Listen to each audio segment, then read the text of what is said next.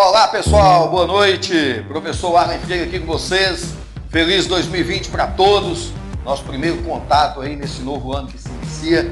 Como eu já havia antecipado, inclusive nas redes sociais, um ano extremamente agitado no que se refere à matéria penal. Quem é atuante na área, estudante, seja profissional, já começamos o ano de 2020 com muitas alterações, muitas provocações.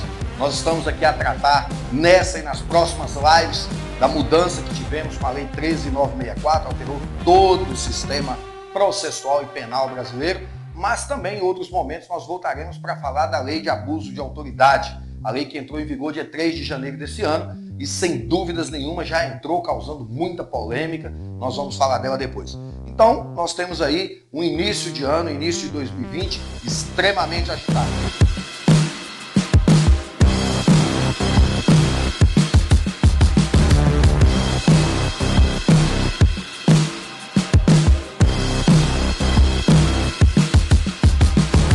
primeira live que nós estamos transmitindo sobre as alterações na Lei 13964 de 2019. Essa lei que foi publicada no dia 24 de dezembro, nas vésperas do Natal. Primeiro, vamos entender historicamente o contexto dessa lei. Essa lei ela é fruto de uma ideia inicial trazida pelo ministro da Justiça do atual governo, o ministro que levou ao Congresso um projeto de lei e esse projeto foi rotulado com o nome de Projeto Anticrime. Isso porque nitidamente a intenção do governo era estabelecer medidas muito mais graves de combate ao crime. Esse projeto, no início, causou uma série de polêmicas, já que ele propunha a mudança no Código Penal e no Código de Processo Penal de artigos, dispositivos extremamente complicados e com uma carga de polêmica muito grande, sobretudo em razão da aparente inconstitucionalidade que nós tínhamos naquele primeiro momento. De lá para cá, este projeto vem sendo discutido em todas as searas, congressos, seminários, palestras de toda ordem, faculdades, academias de uma forma geral. Esse projeto foi discutido em audiências públicas, foi discutido no Congresso, e certo é que o governo conseguiu acelerar a votação desse projeto e ele foi votado nas duas casas, aprovado e sancionado e publicado no mesmo dia. A sanção do presidente se deu 24 de dezembro, no mesmo dia essa lei foi publicada. Porém, essa lei sofreu muitas alterações no Congresso durante a sua votação e descaracterizou um pouco daquilo que seria o projeto anticrimes. Tanto é que algumas mudanças não fizeram, é, não satisfizeram a vontade do ministro e ele inclusive chegou a divergir com o próprio presidente em relação, por exemplo, ao juízo de garantias, nós vamos falar amanhã, mas isso faz parte de um processo democrático. Afinal de contas, nós estamos diante de uma lei que foi votada e aprovada pelos representantes do povo brasileiro. Sofreu alguns vetos, nada tão significativo, mas o presidente da República dignou-se em é, vetar alguns dispositivos, nada que despertasse interesse na comunidade acadêmica para que a gente pudesse aqui gastar o tempo da nossa aula com isso. Certo é que nós vamos nos ater apenas aos pontos mais relevantes. Primeiro ponto que eu quero que vocês fiquem atentos quando se falar dessa lei é sobre a vigência dela. Por quê? eu preciso entender a partir de quando essa lei começará a viger. A partir de quando esta lei estará vigente e terá sua observância obrigatória. Prestem atenção. Lá no último artigo da lei, ficou, restou escrito que ela entraria em vigor 30 dias depois da data da sua publicação. Então prestem atenção ela entraria em vigor 30 dias depois da data da sua publicação. Ela foi publicada dia 24 de dezembro. No primeiro momento, nos parece óbvio que ela entrasse em vigor no dia 24 ou 25 de janeiro. Porém, gente, é preciso que nós fiquemos atentos. Essas leis que são publicadas e que traz no seu texto um período de vacácio legis, ou seja, um período de vacância, um período em que ela fica suspensa e que não tem vigência efetiva, esse período chamado de vacácio legis, ele é regulamentado no Brasil por uma lei complementar de número 95 do ano de 1998. A lei 95/98, lá no seu artigo 8 parágrafo 1 estabelece exatamente como se conta o prazo de uma vacácio legis no Brasil.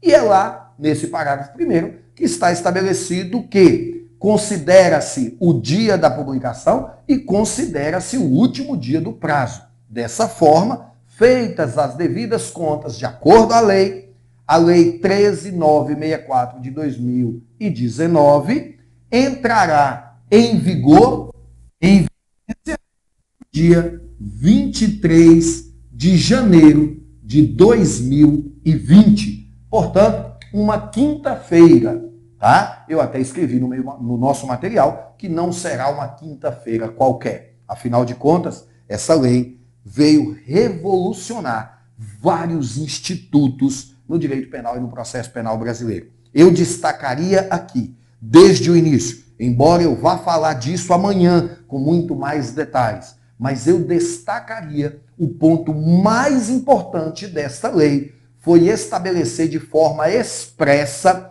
o sistema acusatório no processo penal brasileiro, retirando do juiz a possibilidade de produção de provas de ofício. No processo penal, as provas não são atribuição do juiz. É atribuição do juiz apenas apreciar e valorar as provas. A produção dessas provas é de atribuição exclusiva das partes. E dessa vez, o Código de Processo Penal trouxe isso de forma expressa, extremamente valioso para todos nós. Beleza? Mas o processo penal nós vamos falar a partir de amanhã. Hoje falaremos do direito penal, mas antes eu quero falar para vocês sobre a aplicabilidade dessa lei. Por quê, professor? Porque eu já acabei de falar da vigência. A partir do dia 23 de janeiro, ela estará vigente. Mas ela será aplicada a todos os processos do país? Não, não é bem assim. Nós precisamos entender que algumas regras serão aplicadas apenas aos processos que nascerem a partir do dia 23. Serão aplicadas apenas aos crimes que forem cometidos depois do dia 23. No entanto, nós sabemos que algumas regras serão aplicáveis a processos que já existem quando da publicação dessa lei. Significa dizer, tem dispositivos nessa lei que eu vou aplicar a processos que já estão em tramitação há muitos anos. É isso que eu quero que vocês entendam neste momento. A irretroatividade da lei ou a retroatividade dessa lei. Vamos entender como isso funciona. Primeiro, a lei 13964 de 2019 produz mudanças na esfera penal e na esfera processual penal. Pois bem, nós temos uma lei de caráter misto. Dentro dela, nós temos dispositivos de direito material, direito penal, e nós temos matérias de direito formal, ou também direito processual. O que, que eu quero que vocês entendam a partir dessa lógica? O artigo 5 inciso 60 da Constituição Federal, estabelece que a lei penal não retroagirá, salvo para beneficiar o réu. De novo, artigo 5 Inciso 60 da Constituição Federal. A lei penal não retroagirá, salvo se para beneficiar o réu.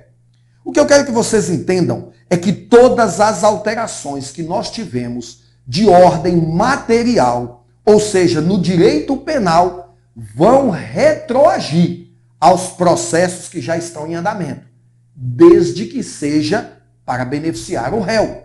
Cito como exemplo: houve uma mudança significativa na progressão de regime. Daqui a pouco eu vou tratar disso com vocês. Vários crimes teve sua progressão de regime alterada. A progressão de regime no país agora não é mais com um sexto ou dois quintos da pena. A progressão de regime agora é com base em percentual. Tem casos em que o réu vai progredir de regime com 20% da pena cumprida, 30%, 40%, 50%, 60%. A mais pesada das progressões é nos casos de crimes hediondos com resultado morte, em que o réu seja reincidente, a progressão se dá com 70% da pena cumprida. Só para sanar a curiosidade de vocês, se eu tiver um cidadão chamado Filisbino, já foi condenado por homicídio e agora matou alguém, e esse crime é é, qualificado, portanto, será hediondo, se ele condenado for, ele terá que ficar, por exemplo, condenado a uma pena de 20 anos, ele deverá ficar 14 anos em regime fechado, para depois progredir para o semiaberto. E essa regra se aplica aos processos de quem cometeu homicídio antes da lei? Não. A lei penal não retroage, salvo se para beneficiar o réu. Nós temos aí umas outras situações que vocês vão entender que beneficiam o réu. Então, primeira coisa, a aplicabilidade dessa lei no âmbito penal só vai retroagir se for para beneficiar o réu. Porém, no âmbito processual, estabelece o artigo 2 do CPP que a lei processual aplica-se desde já sem prejuízo da manutenção dos atos já praticados. Vamos entender. Dentro da Lei 13964 de 2019, os dispositivos referentes a direito formal, referentes a processo penal, se aplicarão imediatamente a todos os processos.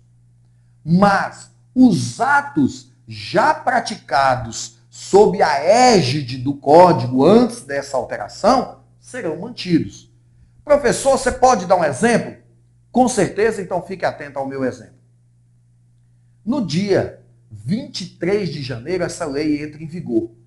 Todos os advogados criminalistas que tiverem em suas mãos processos que o réu esteja respondendo por crimes, cuja pena mínima seja menor do que quatro anos, ele já pode fazer uma petição para o juiz remeter os autos para o promotor, para o promotor aplicar neste processo o instituto da não persecução penal. O que ficou apelidado aí de plea bargain. Ou seja, se você que é advogado tem um processo, o cliente seu respondendo por furto qualificado.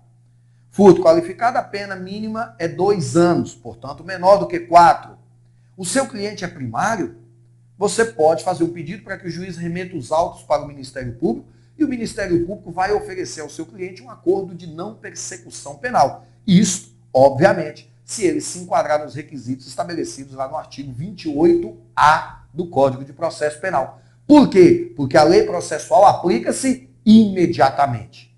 Tá joia? Nada impede que um ato já praticado na égide da lei anterior seja refeito. Vou citar um exemplo para vocês. O código vem trazendo expressamente que o juiz não pode praticar atos substituindo o promotor na produção de provas. Coisa muito comum que a gente via nas audiências criminais. O promotor deveria fazer perguntas para a testemunha, o promotor opta por não fazer perguntas, o juiz então naquela época, adotando o princípio da busca da verdade real, fazia uma série de perguntas para a testemunha, fazendo às vezes de promotor. Isso hoje é proibido. Isso hoje é vedado por lei. O que significa dizer que se você tem aí um processo em que a instrução foi conduzida pelo juiz substituindo o promotor, você pode pedir para que o juiz refaça essa audiência, aplicando as regras processuais a um ato pretérito, por quê? Porque pela nova sistemática processual que efetivou o sistema acusatório em nosso país, o juiz não poderia fazer isso. Beleza? Então, explicado aí sobre a vigência e a aplicação da lei, vamos enfrentar o que ela mudou no Código Penal.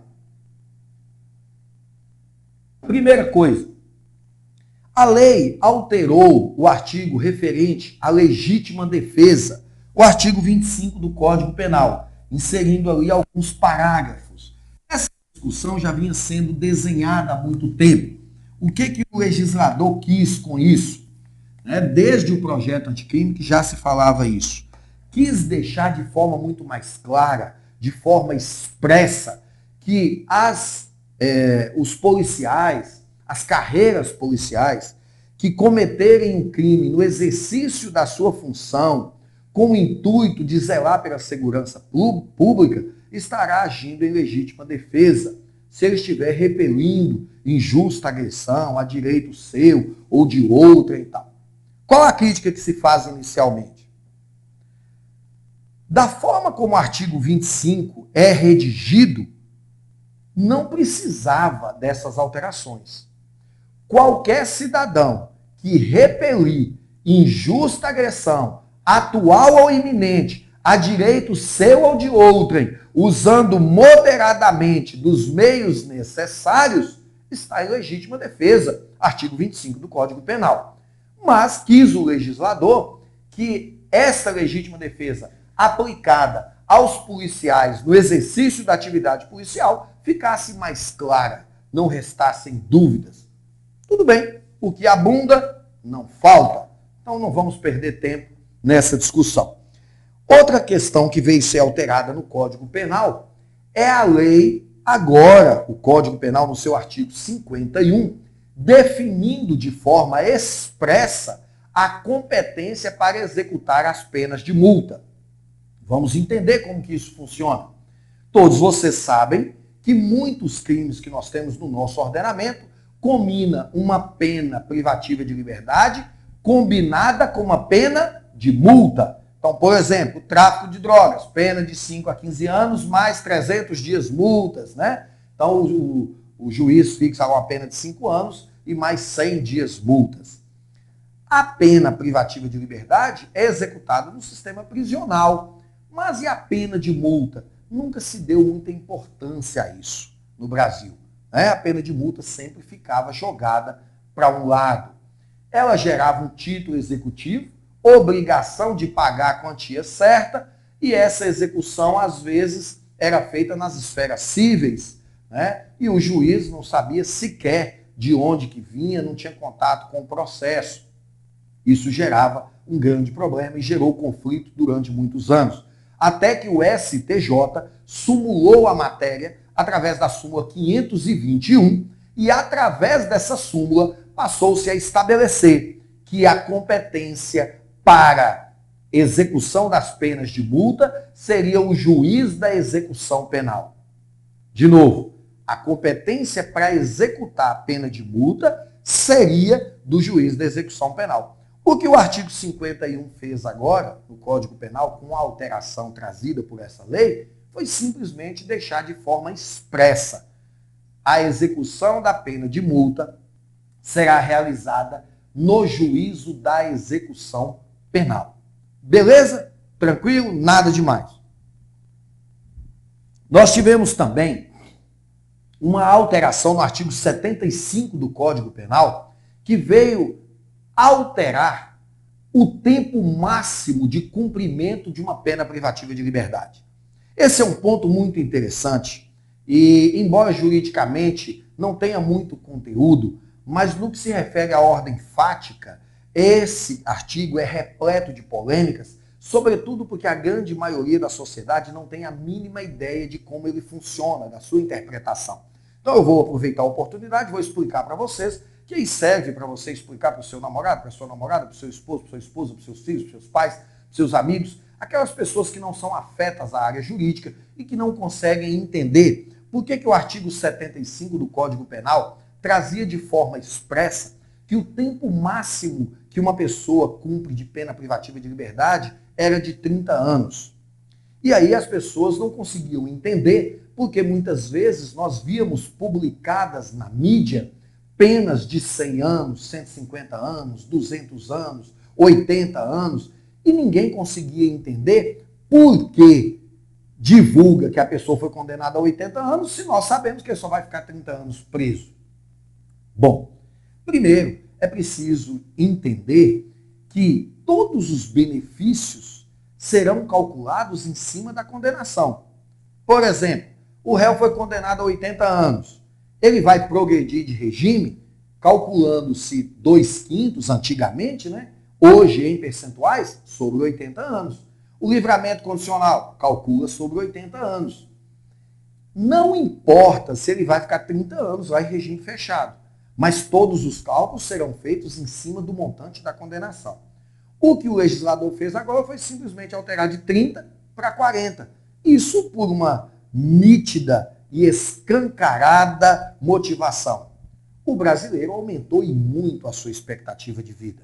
Né? Quando o legislador colocou lá 30 anos, na década de 40, a expectativa de vida de um brasileiro não passava dos 50 anos. Hoje a expectativa de vida do brasileiro ultrapassa os 75 anos, e aí é lógico, se ele pode viver até 80 anos, se ele for realmente uma pessoa dedicada à atividade criminosa, ele pode ficar tranquilamente 40 anos na cadeia.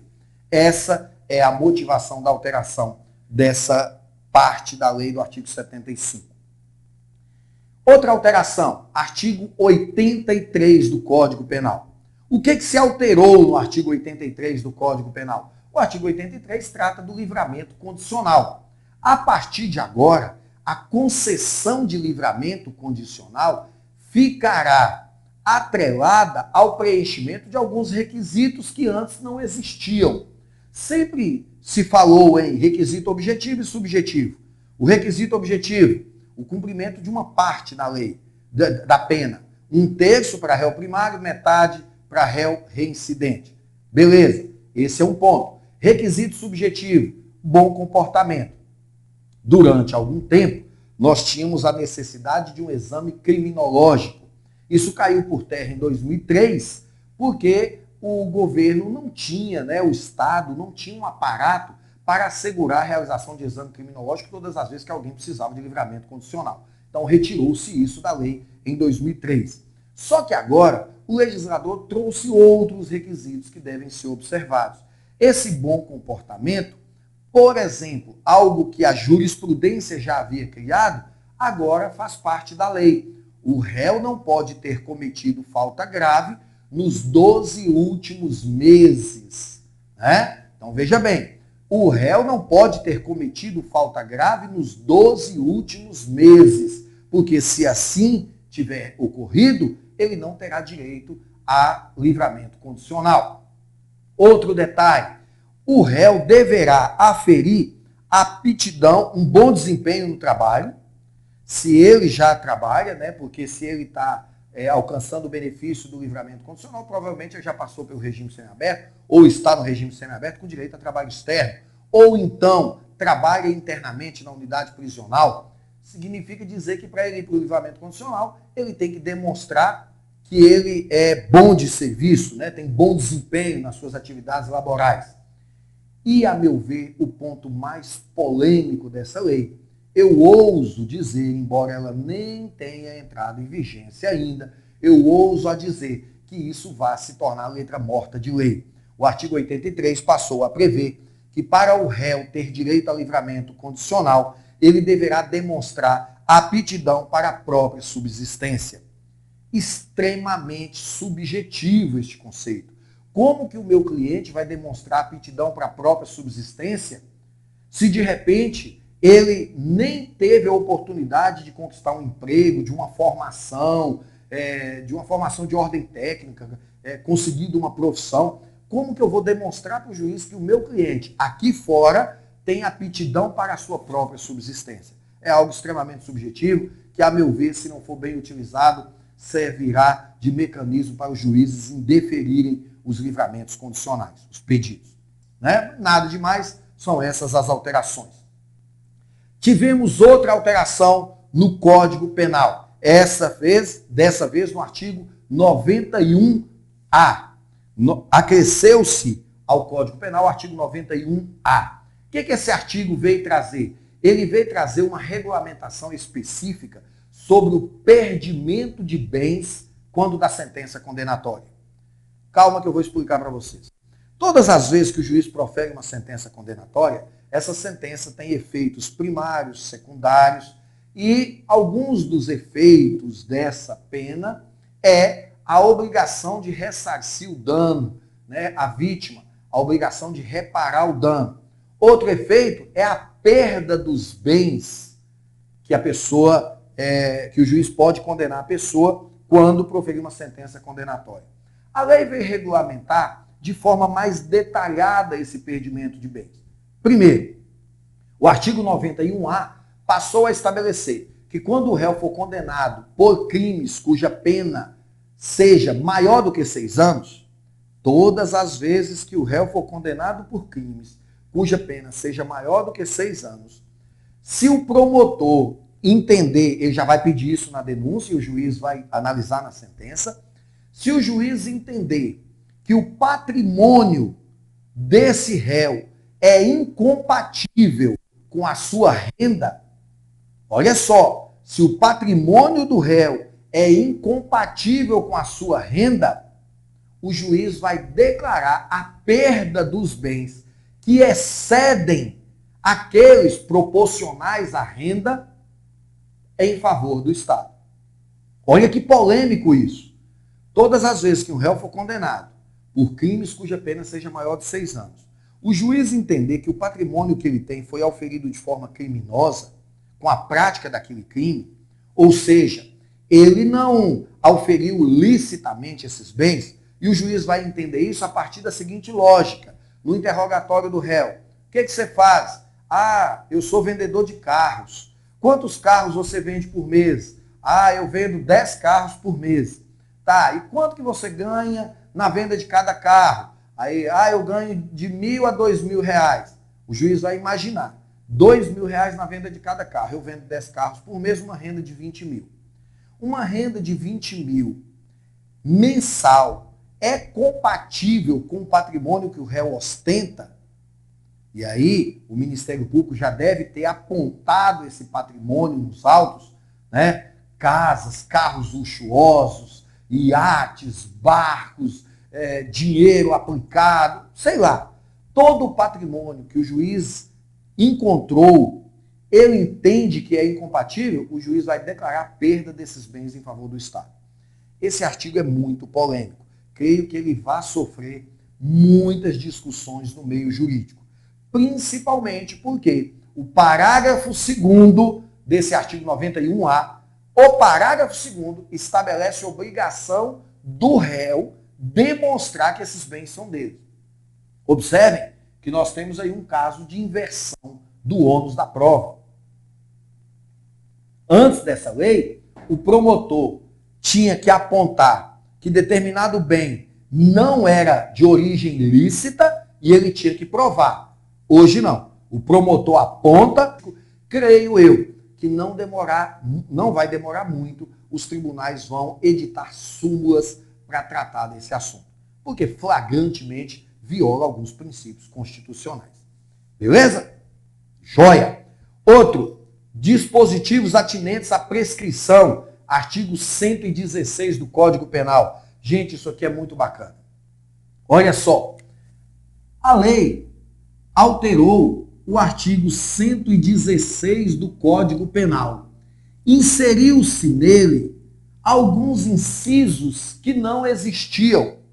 E para você que me assiste aqui, se você observar o material que eu disponibilizei para você, eu comento neste material que em 2018 eu estava gravando uma aula para falar sobre a polêmica do habeas corpus 126.292 e naquela oportunidade eu sugeri que uma das formas de resolver o problema da impunidade no país seria alterar as regras de prescrição. Se você pegar aí no nosso material que eu disponibilizei, eu estou apontando até os minutos e segundos do vídeo onde eu mencionei isso. Sugiro a você, vai lá nesse vídeo e assista. Sabe por quê? Porque o legislador, logicamente, não ouvindo a minha opinião, porque quem sou eu para dar opinião para o legislador? Mas é porque essa é a opinião de toda a comunidade acadêmica que conhece de processo penal. Aquilo que eu sugeri em 2018 foi acatado aqui. O artigo 116 veio modificar as regras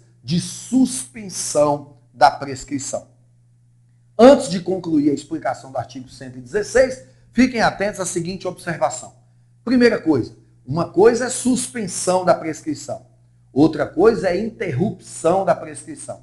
Interrupção da prescrição ocorre, por exemplo, com o recebimento da denúncia. O juiz recebe a denúncia, interrompe-se a prescrição. Significa dizer zera. Se ela vinha contando, já tinha decorrido ali quatro anos, ela zerou e começa de novo. Um dia, dois dias e assim sucessivamente. Suspensão significa dizer para, ela, a gente para de contar o tempo de prescrição, depois de um determinado lapso, volta e volta de onde parou. Se eu suspendo a prescrição hoje e já tinham decorrido os dois anos e seis meses, quando voltar a contar, eu inicio em dois anos, seis meses e um dia. Dois anos, seis meses e dois dias. Essa é a suspensão. O que, que o legislador trouxe de novo quanto à prescrição? Agora, no artigo de 116, está escrito que a prescrição suspende a sua contagem, será suspensa a contagem da prescrição quando nós tivermos embargos de declaração e nós tivermos recursos aos tribunais superiores. Aqui nós temos muitas observações a se fazer. Primeiro, o juiz proferiu uma sentença. Você opôs embargos de declaração, está suspenso o prazo de prescrição. Enquanto não julgar esses embargos de declaração, a prescrição não corre, ela está suspensa. Outra possibilidade de suspender, quando estiverem pendentes recursos aos tribunais superiores. Mas aqui nós temos uma regra que você tem que tomar muito cuidado. Primeiro, deixa eu fazer uma pequena observação para vocês, porque nós temos uma atecnia jurídica praticada pelo legislador. O legislador refere-se, e eu trouxe a lei impressa para que eu pudesse ler isso para vocês, lá no artigo 16 da lei, passou a ter a seguinte redação. É... Inciso 3 do artigo 116. Na pendência de embargo de declaração ou de recursos aos tribunais superiores, quando inadmissíveis, essa questão do quando inadmissíveis eu vou explicar para vocês. Mas a tecnia do legislador refere-se a tribunais superiores. Por que disso?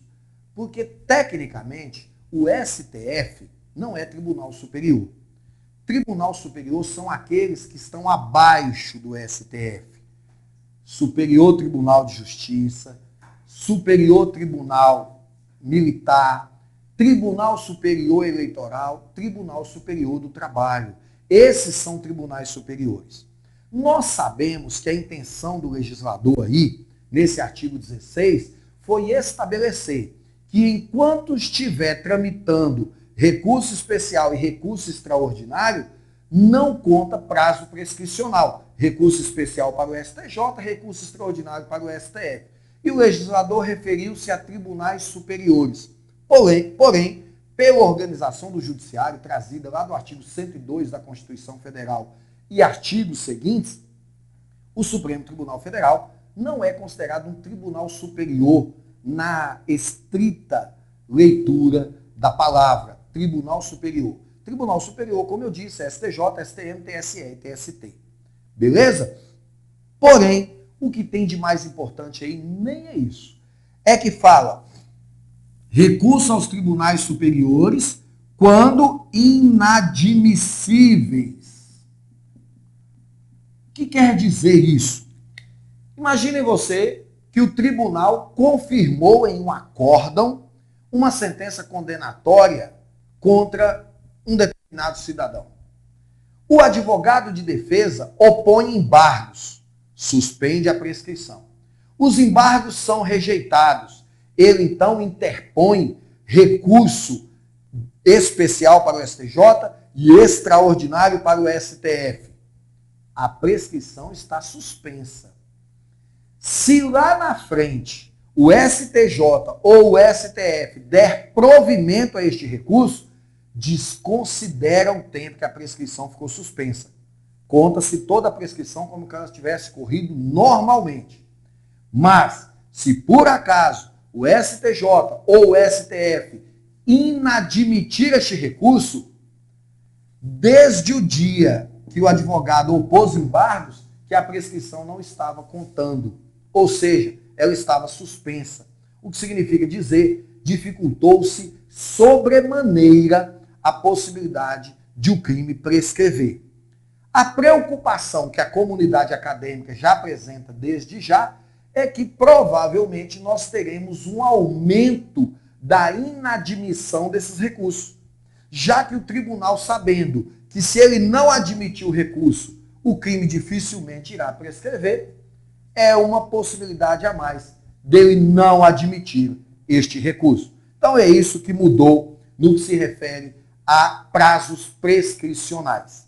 Quem vai tentar a prova da OAB, fique muito atento a isso. Sem dúvida nenhuma, essas suspensões serão cobradas em questões, porque a prova da OAB adora cobrar suspensão, é, é, é, é cobrar prazos prescricionais seja causas de interrupção, seja causas de suspensão. Beleza? Bacana? Seguindo então, nós temos agora modificações significativas no artigo 157, o artigo referente aos crimes de roubo. Nós tivemos algumas mudanças muito importantes nesse artigo. A primeira delas é que a lei passou a prever expressamente uma causa de aumento para o crime de roubo que for cometido com arma branca. Se você é um estudioso do direito penal, se você vem acompanhando as mudanças, você sabe que recentemente, há dois anos atrás aproximadamente, o legislador alterou o crime de roubo é, e colocou expresso a causa de aumento para o crime que for cometido com arma de fogo. E com isso ele excluiu ali é, a causa de aumento para os crimes cometidos com arma branca, por exemplo, uma faca, um punhal, um facão. Em razão disso, nós tivemos muitas revisões criminais, tivemos muito infra, muitos infratores beneficiados com essa falha legislativa. O legislador corrigiu e agora está expresso na lei. Nós temos uma causa de aumento de pena específica para o cidadão que comete crime de roubo usando arma branca.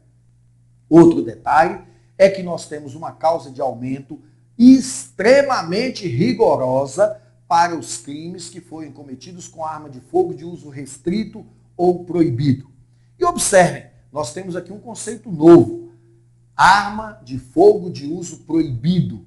De uso restrito nós já conhecíamos. De uso proibido veio com o decreto presidencial de armas e isso sofreu uma alteração muito importante no Código Penal e na Lei de Armas. A Lei de Armas em específico nós vamos falar na nossa última live. Peço a você que não perca, porque lá eu vou tratar da Lei de Armas e nós temos mudanças substanciais no que se refere a essa diferenciação. Armas de uso permitido, de uso proibido e de uso restrito. Beleza? Outra situação que devo chamar a atenção de vocês no que se refere ao crime de roubo é a inserção de algumas modalidades de roubo na lei de crimes hediondos. Nós vamos falar da lei de crimes hediondos na nossa última live e você vai perceber que nós temos lá algumas alterações, passando a ser hediondos algumas modalidades de roubo. Para você ter uma ideia, nós tínhamos uma espécie de roubo qualificado que era muito conhecida como latrocínio, até hoje é conhecido como latrocínio artigo 157, parágrafo 3 o também chamado roubo seguido de morte. Esse já era hediondo. Mas as outras modalidades de roubo não eram considerados crimes hediondos. Agora são. Então vocês vão olhar na Lei 8.072, no seu artigo 2 nós temos lá uma série de outras modalidades de roubo que passaram a ser crimes hediondos. Também tivemos uma série de modalidades de extorsão, crimes do artigo 158 do Código Penal, que passaram a ser hediondos. Ou seja, nós temos agora algumas modalidades de extorsão que são crimes hediondos. e antes não eram. Beleza? O que, é que nós temos mais de importante? Crime de estelionato. A meu ver, a maior polêmica dessas alterações na parte especial. Então vamos lá. Por que, professor, você entende que é polêmica essa alteração?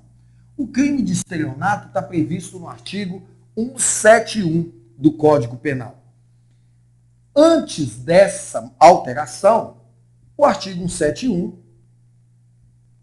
era um crime de ação pública incondicionada, ou seja, não depende de manifestação da vontade da vítima, chegando ao Ministério Público informações suficientes sobre a prática de um estelionato, o Ministério Público poderia denunciar o cidadão.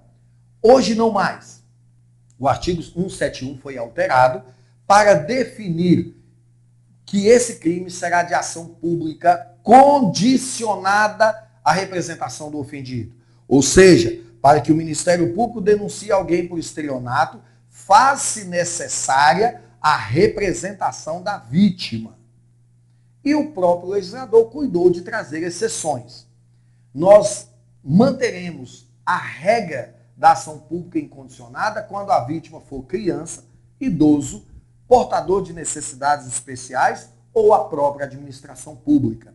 Se o crime de estelionato tem como vítima criança, idoso, deficiente ou administração pública, continua sendo ação pública incondicionada. Se não for nenhum desses casos, a ação é pública condicionada, o que significa dizer que precisa de representação da vítima. A polêmica surge da seguinte situação. Essa norma que foi alterada é uma norma que a gente chama de norma de caráter misto. Por quê? Ela alterou ao mesmo tempo o direito penal, porque alterou o crime de estelionato, e alterou o processo penal, porque alterou o tipo de ação. Ação é processo. Com isso, sendo caráter misto, a regra é que ela retroage para beneficiar o réu. Aí surge uma grande polêmica. Imagine você que o seu cliente esteja respondendo um crime de estelionato e essa ação penal foi deflagrada pelo Ministério Público sem a representação da vítima, porque a ação era pública incondicionada. Agora, como mudou para pública condicionada, e se essa lei retroage para beneficiar o réu, a lógica é que nós devêssemos inquirir a vítima se ela tem interesse de representar. Para que a ação continue, nós temos que perguntar se ela tem interesse de representar. Surge um problema muito grande. Se ela falar que quer representar, como que eu vou calcular o prazo decadencial? Professor, calma que eu não estou entendendo. Eu estou calmo. Eu quero que você entenda. Se a ação é pública condicionada à representação do ofendido, nós temos o prazo decadencial de seis meses. Se a representação não for oferecida nesses seis meses, o cidadão, a vítima, decaiu do direito de representar. Nós já sabemos que pelo artigo 38 do CPP, essa contagem se inicia a partir do momento que o, a vítima sabe quem é o autor dos fatos. Então veja bem, se o promotor deflagrou uma ação penal contra meu cliente por estelionato, não tinha representação, porque não era necessário. Agora a lei muda, fala que tem que ter representação. Então eu vou perguntar à vítima se ela quer representar. Mas já se passaram seis meses desde que ela sabe quem é o autor dos fatos. Então ela não pode representar mais. Por essa leitura nua e crua, ocorreria a extinção da punibilidade em relação ao meu cliente. Mas há que se fazer uma pergunta. Que culpa tem a vítima que a lei mudou? Essa lei não pode simplesmente prejudicar o interesse da vítima dessa forma. Alguns doutrinadores já se apressaram em nos orientar, em nos dar algumas dicas. A bem da verdade, eu estou achando tudo muito ainda frágil para transformar isso numa lição concreta. eu vou apenas me arriscar a emitir a minha opinião. Eu, se juiz fosse, pegaria todos os processos de estelionato, mandaria intimar a vítima para exercer o seu direito de representação, considerando como termo inicial do prazo decadencial a data de publicação da nova lei. Vou repetir. Se juiz fosse, pegaria todos os processos que eu tenho de estelionato, mandaria intimar a vítima para exercer o juízo de para exercer o direito de representação, passando a contabilizar o prazo decadencial iniciando-se com a publicação da nova lei. É evidente que é uma invenção jurídica muito grande, mas a meu ver, a meu sentir, é o caminho mais curto para criar o problema, é, para resolver o problema criado pelo legislador. Beleza? Superado então o estelionato, vamos encerrando a nossa aula falando do crime de concussão. Artigo 316 do Código Penal. Lá no artigo 316 do Código Penal, nós temos o crime de concussão, e é um crime contra a administração pública, exemplo do que é a corrupção ativa e a corrupção passiva. Curiosamente, por um erro do legislador, que quando alterou os crimes contra a administração pública, esqueceu de alterar o 316 e agora veio corrigir. Porque antes, se você observar no seu código aí, a pena do crime de concussão é muito menor que a pena do crime de corrupção passiva e ativa. Muito embora o que muda entre eles é apenas um verbo. Né? Então agora o legislador veio e corrigiu. O crime de concussão tem a pena idêntica aos crimes de corrupção ativa e corrupção passiva. Portanto, nada demais, nada relevante, apenas isso aí. Com essa informação, a gente encerra a apresentação das alterações trazidas no Código Penal. Todas essas alterações foram aquelas produzidas no Código Penal. Na nossa próxima live, nós vamos falar das alterações do Código